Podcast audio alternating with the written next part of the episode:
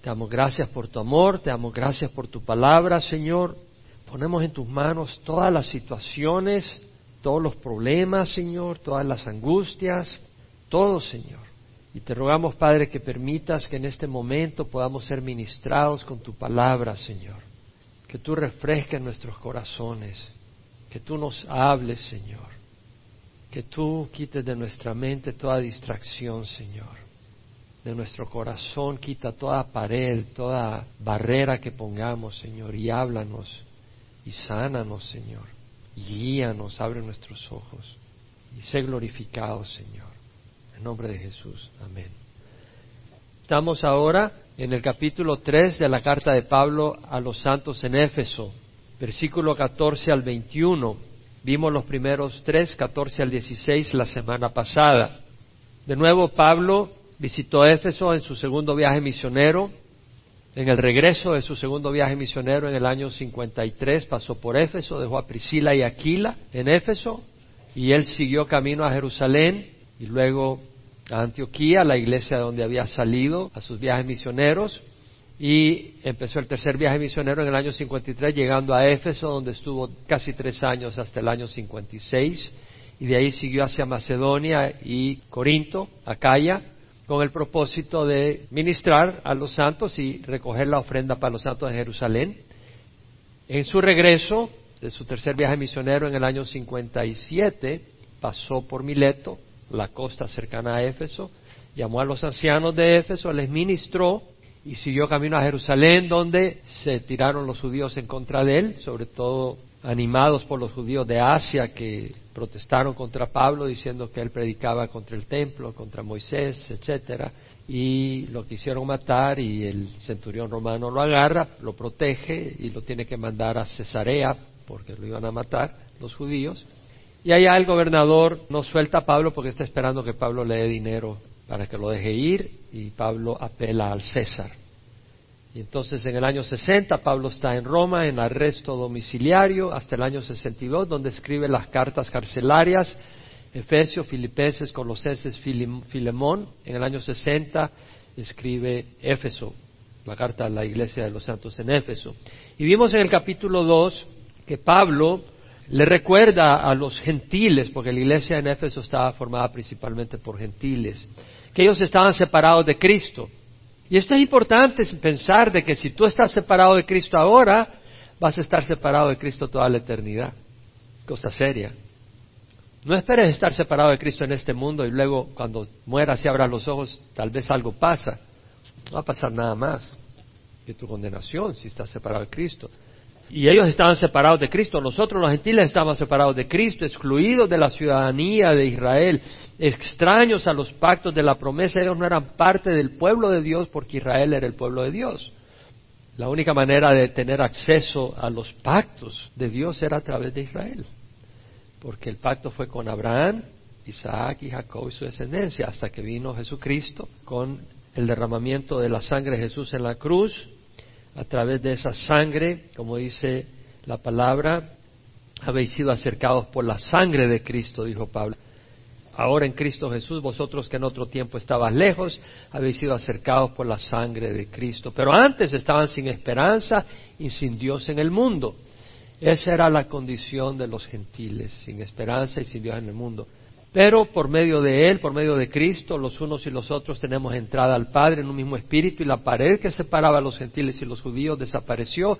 Ahora somos un solo cuerpo, judíos y gentiles, por la fe en Cristo Jesús, una sola iglesia, el misterio que estaba oculto en el Antiguo Testamento. Y esa iglesia está formada por judíos y gentiles a través de la fe en Cristo Jesús y tenemos acceso a las promesas de Dios mediante el Evangelio, igual acceso, participamos igualmente, gentiles y judíos. Esto era un secreto, algo que no estaba conocido en el Antiguo Testamento, pero Dios lo revela y lo lleva a cabo en el Nuevo Testamento. Entonces, debido a que los gentiles son llamados por el Señor, hemos sido llamados por el Señor a heredar las bendiciones de Dios a través de Cristo Jesús, Pablo quiere asegurarse que los gentiles, la iglesia en Éfeso y nosotros, conocemos las riquezas que tenemos por medio de Jesucristo. No solo mentalmente, sino tomar posesión de esas bendiciones. No solo saber que tienes, pero tú puedes decir, oh, me dijeron que heredé un millón de dólares y que está en el banco, pero ¿realmente lo crees? Si lo crees, cuando lo necesitas vas a ir al banco y vas a sacar ese dinero. Si no lo crees, estás en una crisis económica y estás angustiado porque no sabes qué hacer. ¿Por qué? Porque no te das cuenta que tienes esa bendición. Lo mismo las riquezas espirituales que son más importantes para seguir adelante.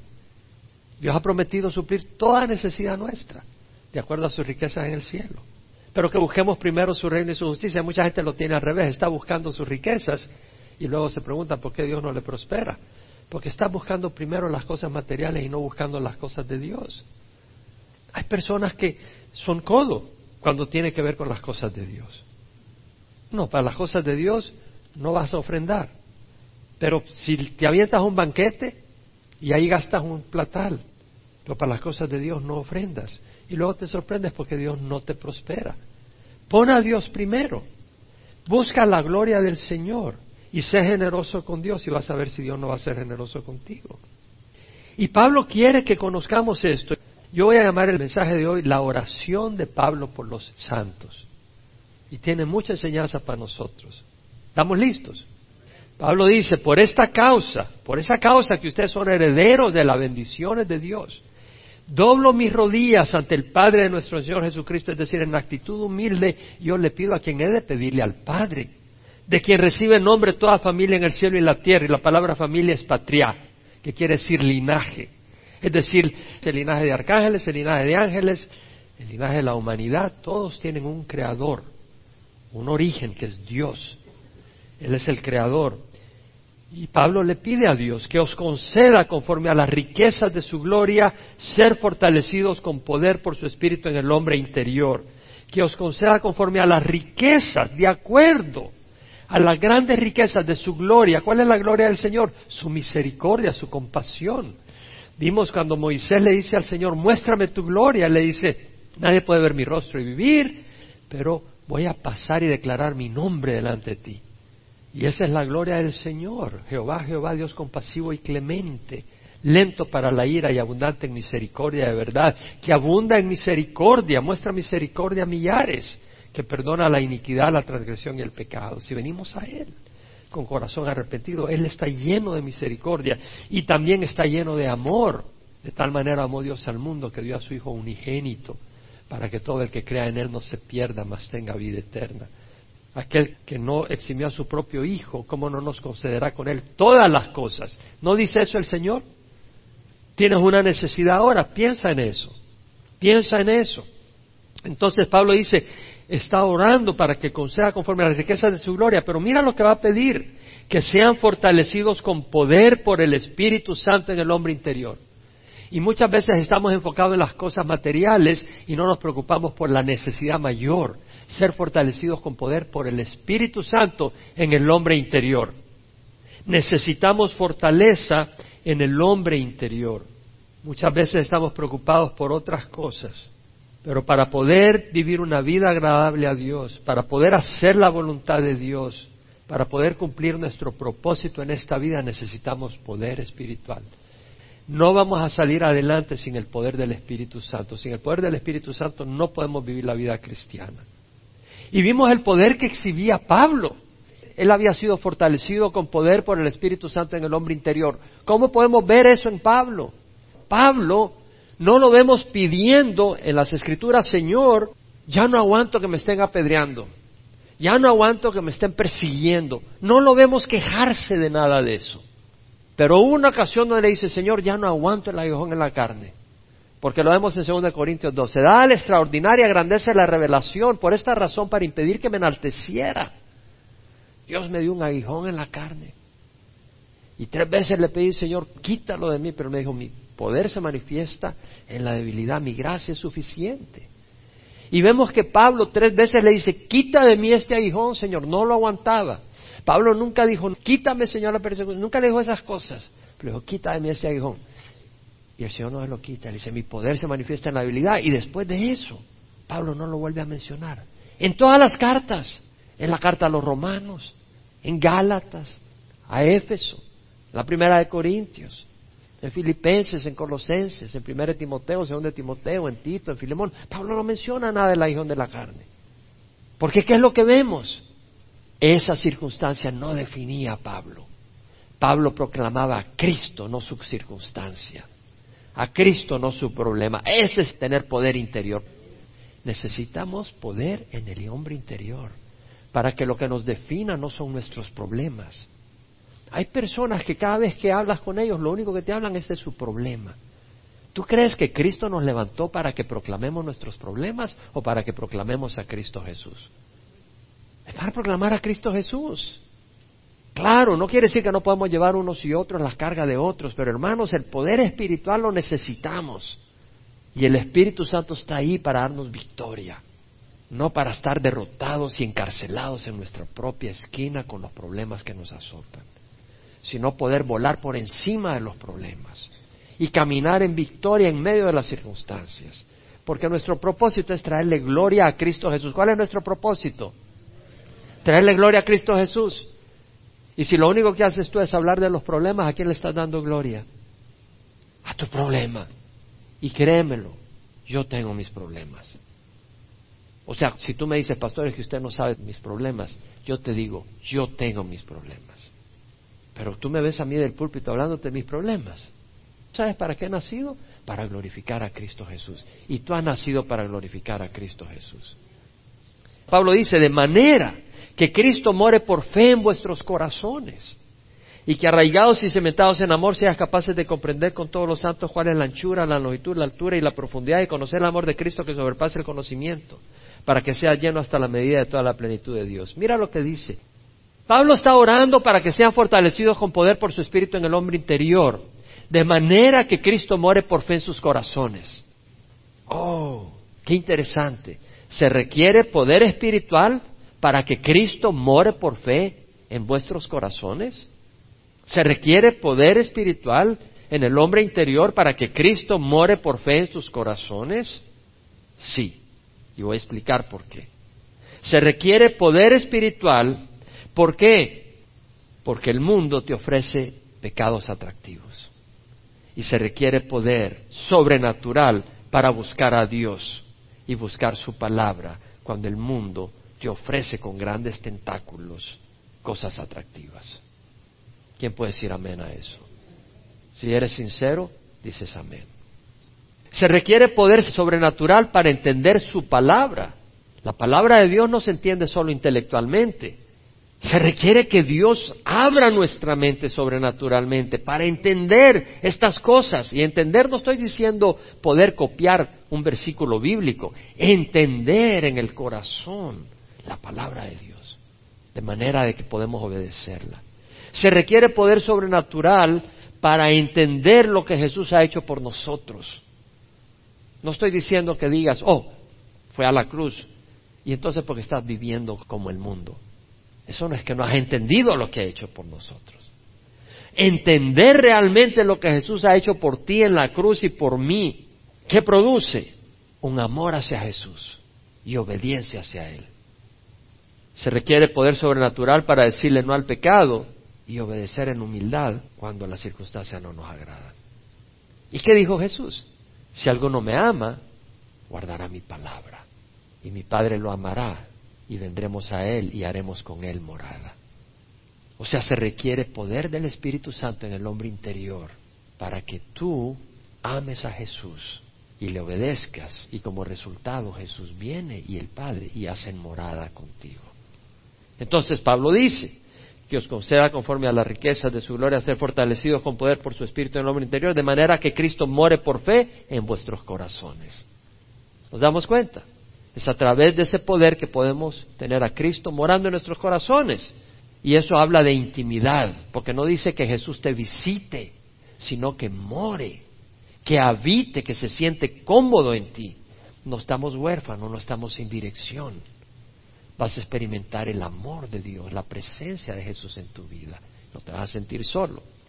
Y luego Pablo dice, y que arraigados y cimentados en amor, seáis capaces de comprender con todos los santos cuál es la anchura, la longitud, la altura y la profundidad y conocer el amor de Dios, que sobrepasa entendimiento, el amor de Cristo. Entonces dice que arraigados y cimentados en amor. La palabra arraigado, rizo, quiere decir sacar raíces, quiere decir fortalecerse con raíces, afirmarse, estar afianzado al suelo y estable. La palabra quiere decir enraizados, arraigados. Y la palabra cimentados en amor, temelo, es cimentado, es un verbo, quiere decir poner una fundación, un cimiento, una base firme en que descanse todo un edificio, hacerlo estable, cimentado en amor. Pablo está diciendo arraigados y cimentados en amor. La palabra arraigado y cimentado, Charles Spurgeon dice, dos expresiones son usadas en este versículo. Arraigados, enraizados, como un árbol que con sus raíces se agarra del suelo, cuyas raíces se entremeten entre las rocas y no puede ser derribado. No lo digo así literalmente, pero lo traduzco con bastante liberalidad. Y cimentado como un edificio bien estable, que nunca sufrirá grietas o derrumbe en el futuro por fallas en su cimiento. Entonces, cuando Pablo dice arraigados y cimentados en amor, está hablando de algo estable, un roble que el viento no lo mueve, no lo tira, bien agarrado al suelo. Cimentado, un edificio firme, estable, con un gran cimiento, roca, que nada lo mueve. Y a mí me habla esto diciendo de que si tú estás arraigado y cimentado en amor, vas a estar firme. Pablo nos llama a estar arraigados y cimentados en amor ágape. La palabra amor ahí es ágape. No el amor de Hollywood, sino un amor verdadero mostrado por Cristo. En 1 Corintios 13 tenemos que si hablo en lenguas humanas y angélicas, pero no tengo amor ágape. He llegado a ser como metal que resuena o símbolo que retiñe. Ten cuidado porque tú puedes tener un amor aparente, un amor superficial, un amor mundano que se mira bonito, se mira cordial, pero no es un amor sincero. Es un amor egoísta, es un amor porque te están dando amor. No es un amor realmente sincero donde tú amas sacrificadamente por el bien de la otra persona, sino por lo que la otra persona te va a dar. Que le dices algo bonito para que te diga algo bonito y te haga sentir bien. No estamos hablando del amor agape. Y Pablo dice, si hablo en lenguas humanas y angélicas, pero no tengo amor agape, he llegado a ser como metal que resuena o címbalo que retiñe. Y si tuviera el don de profecía y entendiera todos los misterios y todo conocimiento, pero no tengo amor, no soy nada. Y si diera todos mis bienes para dar de comer a los pobres y entregar a mi cuerpo para ser quemado, pero no tengo amor, de nada me aprovecha. Luego Pablo define ese amor que nos trae convicción. Dice, el amor es paciente, es bondadoso.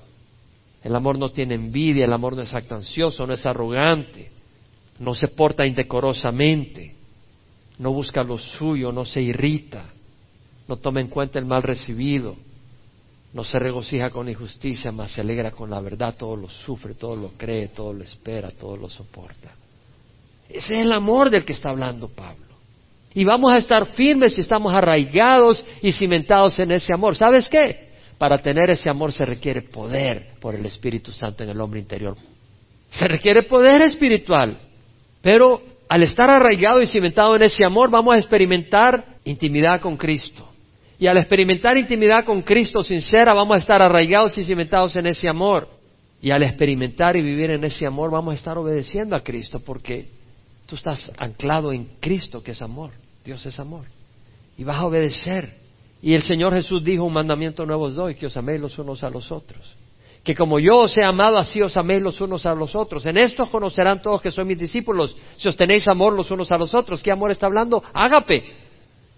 Oía a alguien que decía equivocadamente que Dios no nos ha llamado a morir por la iglesia. Yo lo llamé y le dije, óyeme, se equivoca. El Señor nos ha llamado a dar la vida por los hermanos. Primera de Juan 3:16. En esto conocemos el amor que Él puso su vida por nosotros y nosotros debemos de poner nuestra vida por los hermanos. Y aquí, Juan 13, 34, 35, un mandamiento nuevo os doy, que os améis los unos a los otros, que como yo os he amado, os améis los unos a los otros. ¿Cómo nos amó el Señor? Hasta la muerte. ¿Por quién dio la vida Pedro? ¿Por la iglesia? Claro que Jesús dio la vida por nosotros. Claro, ellos al dar la vida no están pagando nuestros pecados porque somos pecadores. Jesús pagó por nuestros pecados, pero ¿qué nos llamó a hacer? A tomar la cruz y seguirle, a obedecerle, a servir a los demás, a no hacer nuestra vida el centro, a que nosotros tenemos la mirada puesta en Cristo y en servir a su pueblo. Esto es lo que dice la palabra. Y Pablo dice, arraigados y cimentados en ese amor, por el poder del Espíritu Santo, que seáis capaces de comprender con todos los santos cuál es la anchura, la longitud, la altura y la profundidad, y de conocer el amor de Cristo que sobrepasa el conocimiento para que sea lleno hasta la medida de toda la plenitud de Dios. La palabra comprender, catalambao, quiere decir en inglés apprehend, take, attain. En otras palabras, agarrar, apropiarse de algo. Es como cuando alguien te está tratando de explicar algo y tú no lo entiendes y de repente dice, oh, ya lo agarré, ya sé lo que me estás diciendo. O sea, agarrar algo, hacer lo propio. Seas capaces de comprender, de entender. Se requiere poder del Espíritu Santo para poder comprender y ver la magnitud del inmenso amor de Dios. Para que seas capaces de comprender la anchura, la longitud, la altura y la profundidad y de conocer el amor de Cristo que sobrepasa conocimiento. David Gusick dice, el amor de Cristo es lo suficientemente ancho como para abrazar a cada persona. Es suficientemente largo como para durar toda la eternidad. Es suficientemente profundo como para alcanzar al peor pecador y es suficientemente alto para llevarnos al cielo. Entonces Pablo dice, seas capaces de comprender con todos los santos cuál es la anchura, la longitud, la altura y la profundidad y de conocer el amor de Cristo. Y la palabra conocer ahí, ginosco, quiere decir entender, pero también se aplica para tener intimidad sexual en una pareja entre el hombre y la mujer. Está hablando de conocer, experimentar algo. Es como que si tú vas a un lugar y alguien se está comiendo un helado, pero eso es bueno y dice, oye, esto está exquisito. Y tú dices, oh, bueno, está exquisito, pero no sabes, porque no lo has probado. ¿Qué tan exquisito está? ¿Quieres probar un poquito? ¿Ah? Tienes que probarlo para saber.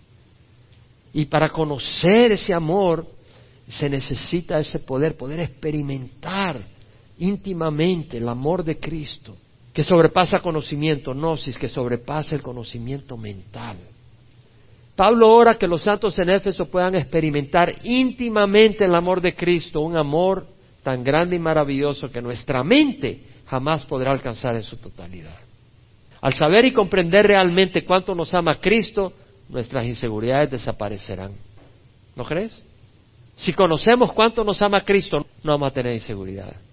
Si comprendemos realmente cuánto nos ama Cristo, nuestro sentido de inferioridad desaparecerá nuestros miedos, temores y fobias desaparecerán. Nuestras amarguras desaparecerán. Nuestras tristezas desaparecerán. Nuestras heridas cicatrizarán. Si conocemos el amor de Cristo, nuestra ingratitud se convertirá en gratitud. Si conocemos el amor de Cristo, nuestra rebeldía se convertirá en obediencia.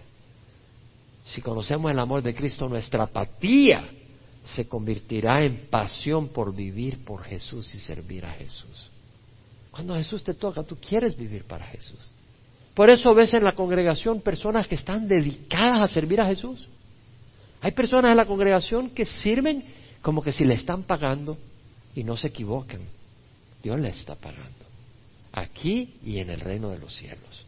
Y Pablo dice, para que seas llenos hasta la medida de toda la plenitud de Dios. Lleno hasta la medida, pleroma, quiere decir la llenura. Puede significar un barco porque está lleno de marineros y de carga, o los marineros y la carga que llena un barco. Que seas llenos hasta la medida de toda la plenitud de Dios. Para estar lleno de Dios, pienso yo que primero tienes que vaciarte de ti. Para estar lleno de Dios, para que Dios te llene de sí mismo, tenemos que vaciarnos de nosotros mismos. Juan el Bautista dijo es necesario que Él crezca y que yo disminuya. En Gálatas Pablo dice, con Cristo he sido crucificado, ya no soy yo el que vive, mas Cristo vive en mí. Tú vives en mí, Señor. ¿Hay espacio para Dios en tu corazón? ¿Cómo puede la llenura de Dios entrar a tu corazón si estás lleno de ti mismo? La pregunta, ¿hay espacio para Dios en tu corazón? ¿Cuánto espacio le quieres dar a Dios en tu vida? Me pregunto, ¿cuánto espacio quiere darle un novio a su novia para otros novios? Un novio le dice a la novia, te quiero muchísimo y te quiero tanto que quiero que te diviertas con otros novios también. Al comprender el amor de Cristo le vas a entregar tu vida y Dios llenará tu vida y ya no estará vacío por dentro. Muchas veces te sientes vacío por dentro porque está lleno de ti. No está vacío, está lleno de ti.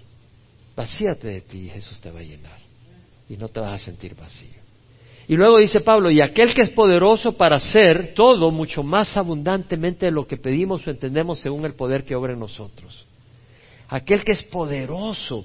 Me llama la atención las traducciones. La New King James Version dice, to him who is able to do exceedingly abundantly above all that we ask or think. Excesivamente, abundantemente, más allá de lo que pedimos o pensamos.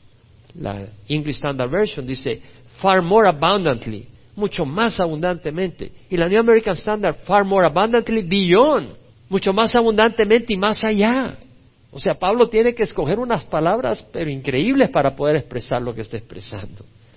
Dios es poderoso, vamos a leerlo, versículo 20, aquel que es poderoso para hacer todo, mucho más abundantemente y más allá de lo que pedimos o pensamos si tenemos una necesidad, Dios tiene poder para hacer todo mucho más abundantemente, más allá de lo que pedimos o pensamos. En Mateo 7:7 dice, pedid y se os dará. Buscad y hallaréis. Llamad y se os abrirá, porque todo el que pide, recibe. El que busca, halla y al que llama, se le abrirá. ¿Quién de vosotros que es padre su hijo le pide pan, acaso le dará una piedra? Y si le pide un pescado, le dará una serpiente. Y si ustedes siendo malos, saben dar buenas dádivas a sus hijos, cuanto más vuestro Padre Celestial dará cosas buenas a quienes se lo pidan. ¿No lo está prometiendo Jesús? ¿Crees que Jesús está mintiendo? No. Jesús no está mintiendo, mi hermano. Si tenemos necesidad de alimento, el que creó las plantas, los prados y las selvas, el que le da 350 libras de vegetación a un elefante al día para llenarle su barriguita, eso es lo que come un elefante. 350 libras. Imagínate una manada de 50 elefantes. 350 libras cada uno de vegetación al día. El que suple ocho mil libras diarias de alimento para satisfacer el hambre de una ballena azul. Eso es lo que se come. Ocho mil libras. Cuatro toneladas de comida diaria. El mar está lleno de alimento para alimentar a esas ballenitas. ¿No crees que tendrá compasión para darle una libra de pan a sus hijos con hambre? Si necesitas un vaso de agua, quien creó los ríos, los lagos y el mar, creó el río Amazonas. El río Amazonas vierte 60 millones de galones de agua por segundo en el Océano Atlántico. 60 millones de galones de agua por segundo. Le da 100 galones de agua al día a un árbol como un cedro. El que le suple 200 litros de agua al día a un camello con sed puede pasar unos días sin comer ni beber, pero cuando llega a un lugar con agua, ¿quién le calma la sed? 200 litros diarios de agua. ¿No crees que le dará un vaso de agua a un hijo sediento? Jesús dijo en el último día, el gran día de la fiesta, de los tabernáculos, exclamó en alta voz si alguno tiene sed. ¿Qué más importante? ¿El agua física o el agua espiritual? ¿Qué te daría más compasión? ¿Alguien que tiene necesidad de agua física o alguien que tiene necesidad de agua espiritual? Si alguno tiene sed, dijo Jesús, que venga a mí y beba. Como dice la Escritura, el que cree en mí, de lo más profundo de su ser brotarán ríos de agua viva. No solo serás satisfecho, pero brotarán ríos de agua de tu vida. Dios tiene poder para hacer cosas enormes en nuestras vidas. Cuando estemos llenos de Dios, por el poder del Espíritu Santo, nos vamos a asemejar a Cristo, porque si alguien estaba lleno de Dios, fue Jesucristo. Jesús mostró vida verdadera y abundante, no una existencia aburrida. Mostró paz, amor, gracia, luz, poder, humildad, fidelidad, obediencia al Padre, sacrificio, entrega, santidad, sabiduría, agua viva. Cristo mostró todo eso. Y si Cristo mora en nosotros, vamos a ser testimonios de Cristo. No solo por lo que decimos, sino porque el Cristo que predicamos habita en nosotros y muestra su gloria. Y Pablo está diciendo, Aquel que es poderoso para hacer todo mucho más abundantemente lo que pedimos entendemos según el poder que obra en nosotros. Y la conjugación verbal de ese verbo, obra, es participio activo. O sea, obrando actualmente. Dios está obrando en nosotros para que creamos lo que no se puede ver. No es por naturaleza que tú estás creyendo las cosas de Dios. Dios está obrando poderosamente en ti, en ti y en mí cabezas duras que no entendemos. Él está haciendo una obra increíble para que podamos ser siervos de Él, que le seguimos a Él en contra de nuestros deseos y pasiones físicas, a pesar de nuestra naturaleza torcida y rebelde. Dios está haciendo una gran obra, con un gran poder. ¿Qué poder? El mismo poder que levantó a Jesucristo de la muerte. Por eso Pablo en el capítulo 1 ora para que los ojos del corazón de los santos en Éfeso sean iluminados, para que supieran cuál es la esperanza. O sea, se requería acción de Dios para que nosotros entendamos la esperanza del llamado que tenemos, la riqueza de la gloria de su herencia en los santos, la grandeza de su poder para los que creemos, conforme a la eficacia de la fuerza de su poder, el cual obró en Cristo cuando lo resucitó entre los muertos. Y luego termina Pablo a Él sea la gloria en la iglesia por medio de Cristo Jesús por todas las generaciones, por los siglos de los siglos. Amén.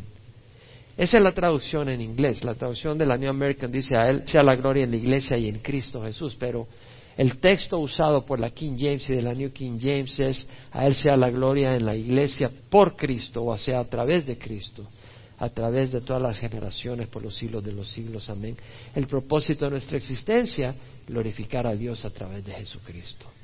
¿Y cómo vamos a glorificar a Dios en la iglesia? Al vivir una vida de poder y victoria, abundante y de santidad, llena de buenas obras. Tenemos una opción, hermanos, vivir una vida seca, quejándonos, amargados por las circunstancias, y que cuando la gente nos oiga oigan la amargura que brota de nuestras circunstancias o que oigan la esperanza en nuestro corazón que brota del Cristo que vive en nosotros. ¿Qué quieres tú vivir? ¿Qué quieres que fluya de ti? ¿Amargura, problemas, circunstancias o la esperanza de Cristo? Las grandes cosas que Dios ha hecho en nosotros. El amor de Cristo por esta causa doblo mis rodillas ante el Padre nuestro Señor Jesucristo, de quien recibe en nombre de toda familia en el cielo y la tierra, que os conceda conforme las riquezas de su gloria, ser fortalecidos con poder por su Espíritu en el hombre interior. Esa es mi oración. De manera que Cristo muere en vuestros corazones y arraigados y cimentados en amor, seamos capaces de comprender con todos los santos la anchura, la longitud, la altura, la profundidad y de conocer el amor de Cristo que sobrepasa conocimiento para que seamos llenos hasta la medida de la plenitud de Dios. Ahí donde estás, dile al Señor, Señor, llénanos de poder. Y no solo, digas lléname, dile llénanos. No solo pienses en ti, llénanos de poder en el hombre interior. Llénanos de poder en el hombre interior. Y que tú mores en nuestros corazones por el poder del Espíritu Santo y que estemos arraigados y cimentados en amor ágape y podamos comprender la anchura, la longitud, la altura y la profundidad del amor de Cristo y que tú recibas la gloria por los siglos de los siglos. Amén. Si tú nunca has recibido a Cristo, empieza a darle gloria a Dios, reconociendo que eres pecador y pidiéndole al Señor perdón y pidiéndole que entre a tu corazón y llene tu vida, ahí donde estás ora conmigo, ya sea si estás viéndonos por internet o por radio, si no has recibido a Cristo, ora conmigo, Padre Santo, ruego perdón por mis pecados.